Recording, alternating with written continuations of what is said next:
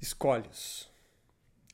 Como na verdade ser finito é parcialmente uma negação e ser infinito, uma afirmação absoluta da existência de uma natureza, segue-se, portanto, simplesmente que toda substância deve ser infinita.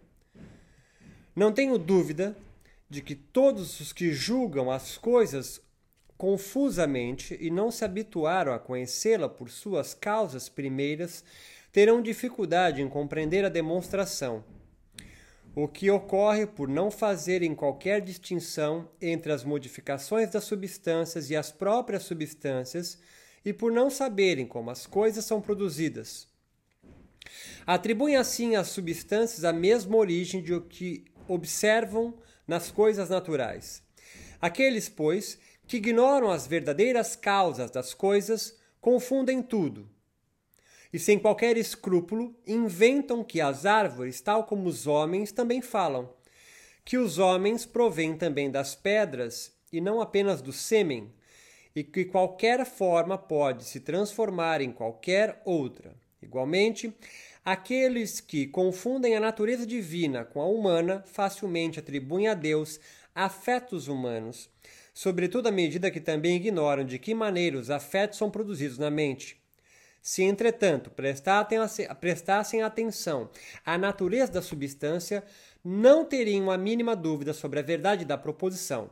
Pelo contrário, essa proposição seria para todos um axioma e seria enumerada entre as noções comuns, pois, por substância, compreenderiam aquilo que existe em si mesmo, e por isso e por si mesmo é concebido, isto é, aquilo cujo conhecimento não tem necessidade do conhecimento de outra coisa. Por modificações em troca, compreenderiam aquilo que existe em outra coisa e cujo conceito é formado por meio do conceito da coisa na qual existe.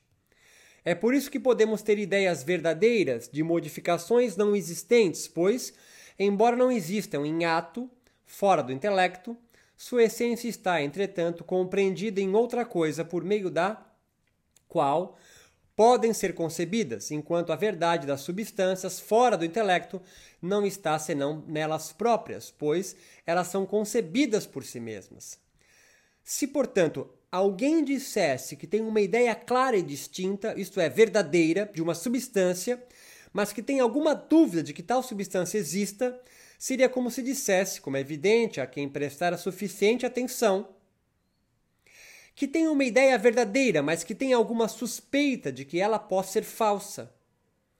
Ou se alguém afirma que uma substância criada está afirmando, ao mesmo tempo, que uma ideia falsa se tornou verdadeira, o que certamente não pode ser mais do que um absurdo. É necessário, pois, reconhecer que a existência de uma substância, assim como a sua essência, é uma verdade eterna.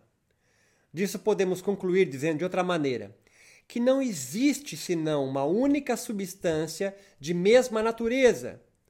Afirmação que julgarei valer a pena demonstrar aqui.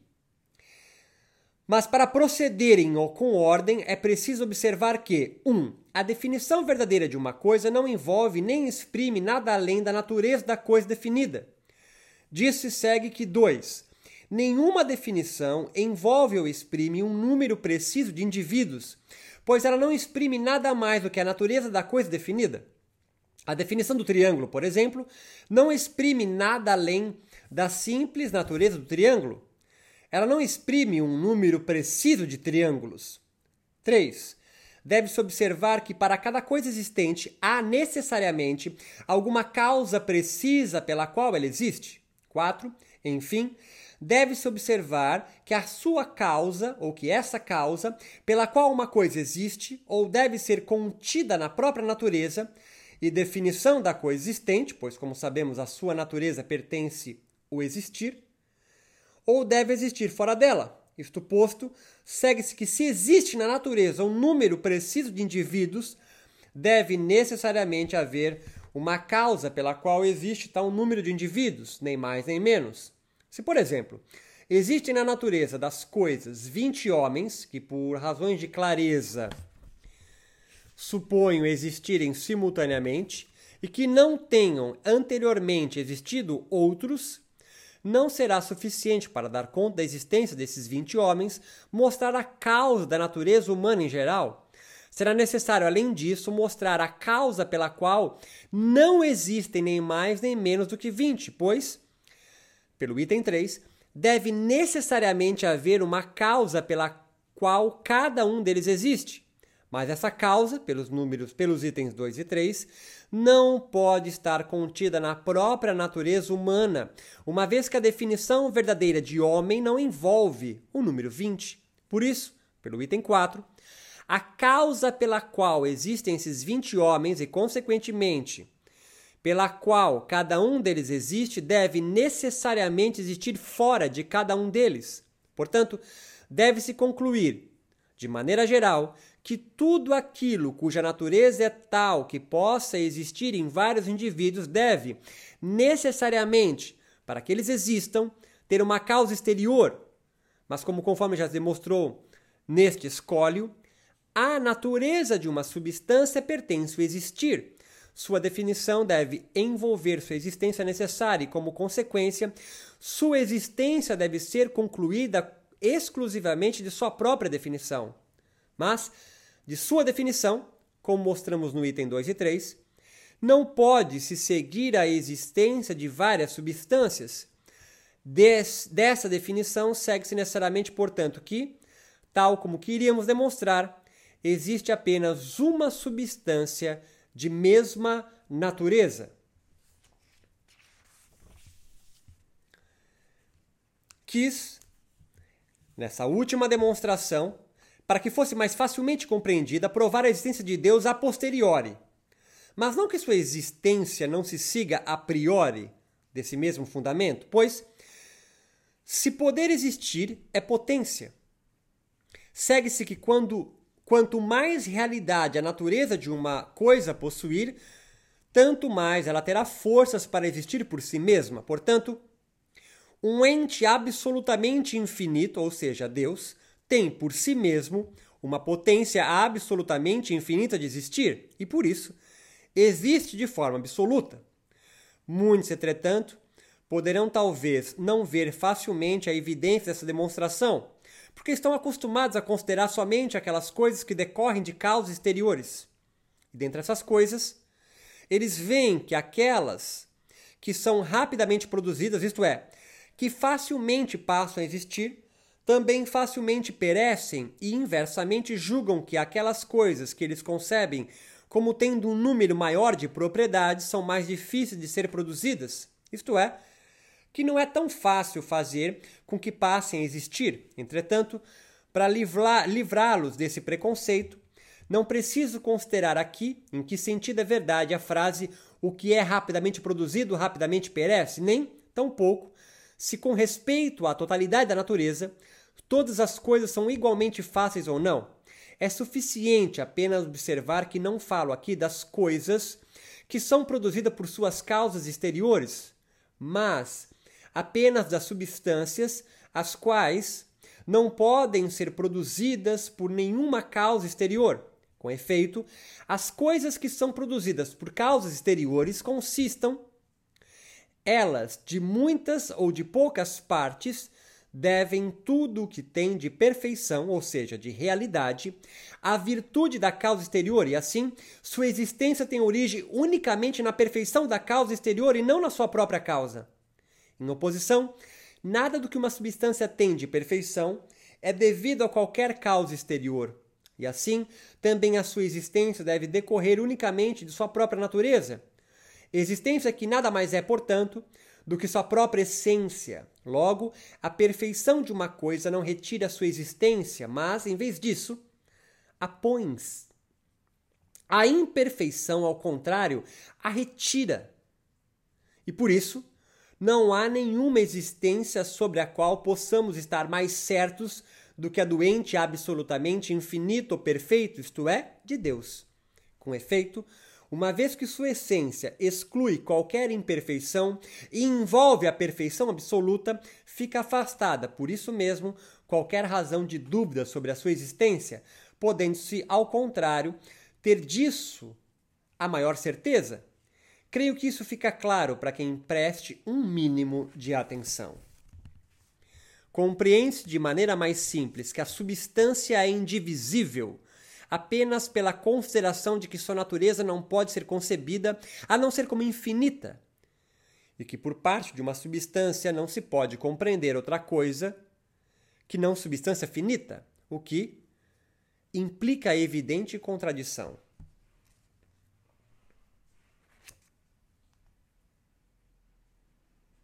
Há aqueles que inventam que Deus, à semelhança do homem, é constituído de corpo e mente, e que está sujeito a paixões. Mas fica bastante evidente, pelo que já foi demonstrado, o quanto se desviam do verdadeiro conhecimento de Deus, desconsideram-os, entretanto. Pois todos os que, de alguma maneira, refletiram sobre a natureza divina negam que Deus seja corpóreo, proposição para a qual, além disso, apresento excelente prova. Pois se por corpo compreendemos toda a quantidade que tenha comprimento, largura e profundidade, e que seja delimitada por alguma figura definida, nada poderia ser mais absurdo que dizer a respeito de Deus, ou seja, de um ente absolutamente infinito. Entretanto, ao mesmo tempo, no esforço por fazer essa demonstração, aduzem outras razões, as quais revelam claramente que excluem por completa a substância corpórea, isto é, extensa, da natureza divina, afirmando que ela foi criada por Deus. Por qual potência divina ela poderia, entretanto, ter sido criada é coisa que ignoram por completo, o que mostra claramente que não compreende o que eles mesmos dizem. Pelo menos no que me diz respeito, demonstrei bastante claramente, ao que me parece, que nenhuma substância pode ser produzida ou criada por outra coisa. Além disso, demonstramos que além de Deus, não pode existir nem ser concebida nenhuma substância. Disso concluímos que a substância extensa é um dos infinitos atributos de Deus. Mas para dar uma explicação mais completa, refutarei os argumentos dos adversários que se reduzem todos aos que seguem. Em primeiro lugar, uma vez que a substância corpórea, enquanto substância, é constituída, como julgam, de partes, eles negam que ela possa ser infinita e, consequentemente, que possa pertencer a Deus. Explicam isso por meio de muitos exemplos, dos quais mencionarei apenas um ou dois.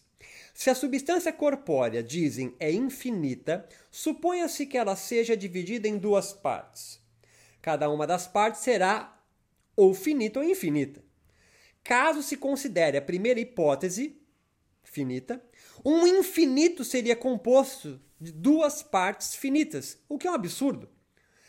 Caso se considere a segunda hipótese, haveria então um infinito duas vezes maior que o outro infinito, que é igualmente um absurdo.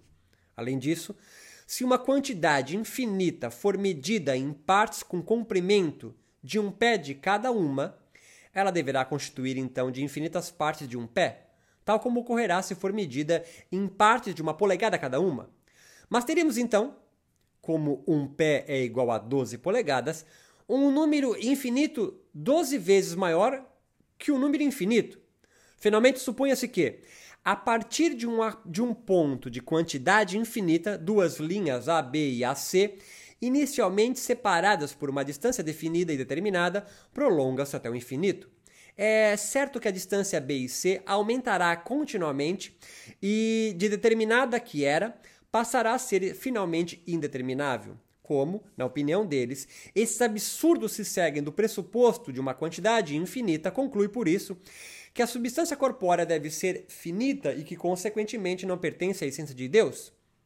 Busca-se ainda um segundo argumento se é, na suma perfeição de Deus. Deus, com efeito, dizem eles, por ser um ente sumamente perfeito, não pode padecer enquanto a substância corpórea, por ser divisível, pode. Logo, segue-se que ela não pertence à essência de Deus.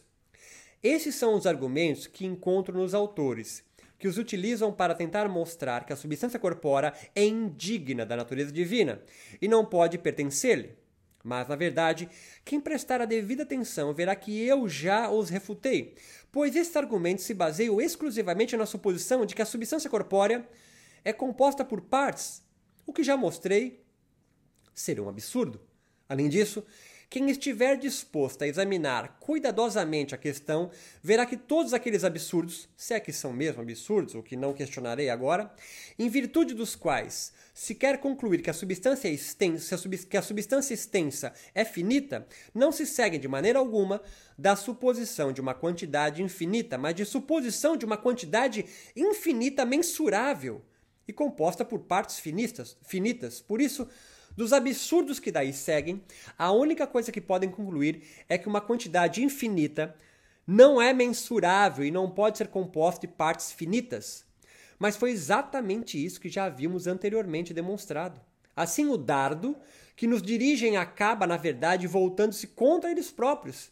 Se, portanto, desejam concluir por meio desse absurdo que a substância extensa deve ser finita, eles não agem em nada diferentemente de quem, por ter inventado que o círculo tem as propriedades do quadrado, concluísse que o círculo não tem um centro, desde o qual todas as retas traçadas até a circunferência são iguais.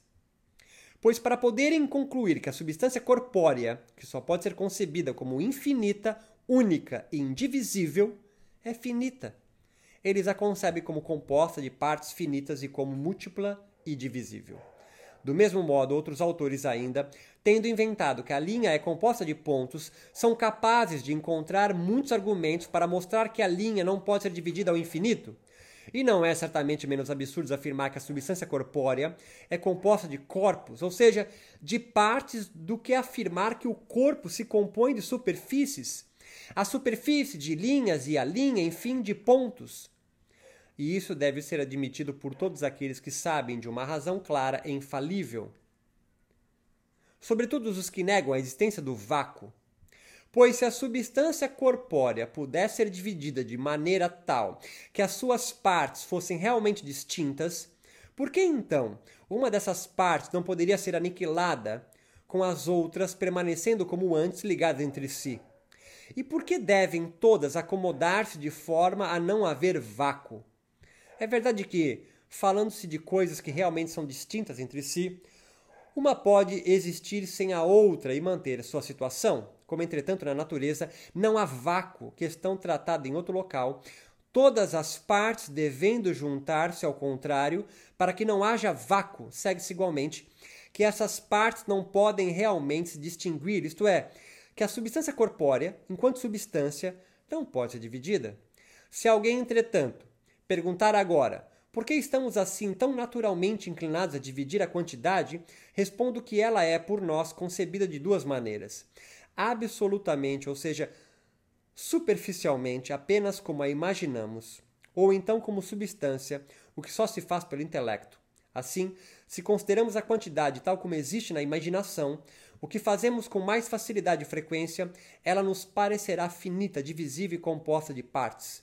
Se a considerarmos, entretanto, tal como ela existe no intelecto e a concebemos enquanto substância, o que fazemos com mais dificuldade, então, como já demonstramos suficientemente, ela nos parecerá infinita, única, indivisível. Isso será bastante evidente para todos os que souberam distinguir a imaginação do intelecto, sobretudo se considerarem também o fato de que a matéria é em todo lugar a mesma e que nela não se distingue em partes, a não ser enquanto a concebemos como matéria afetada de diferentes maneiras, motivo pelo qual suas partes distinguem apenas modalmente e não realmente. Por exemplo, concebemos que a água, enquanto água, se divida e que suas partes se separem uma das outras, mas não enquanto substância corpórea, pois enquanto tal ela não se separa nem se divide. Além disso, a água, enquanto água, é gerada e se corrompe, mas enquanto substância não é gerada nem se corrompe. Com isso, creio ter respondido igualmente ao segundo argumento, pois também se baseia no pressuposto de que a matéria, enquanto substância, é divisível e composta de partes. Mesmo que assim não fosse, não vejo por que a matéria seria indigna da natureza divina, pois além de Deus, não pode existir nenhuma substância da qual ela e de sua natureza infinita que ocorre tudo que ocorre, seguindo-se tudo, como logo demonstrarei, da necessidade da sua essência. É por isso que não se pode, por alguma, por razão alguma, dizer que Deus padece de uma outra coisa, ou que a substância extensa, mesmo que se a suponha divisível, mas desde que se admita que ela é eterna e infinita, é indigna da natureza divina, mas isso é, por ora, suficiente.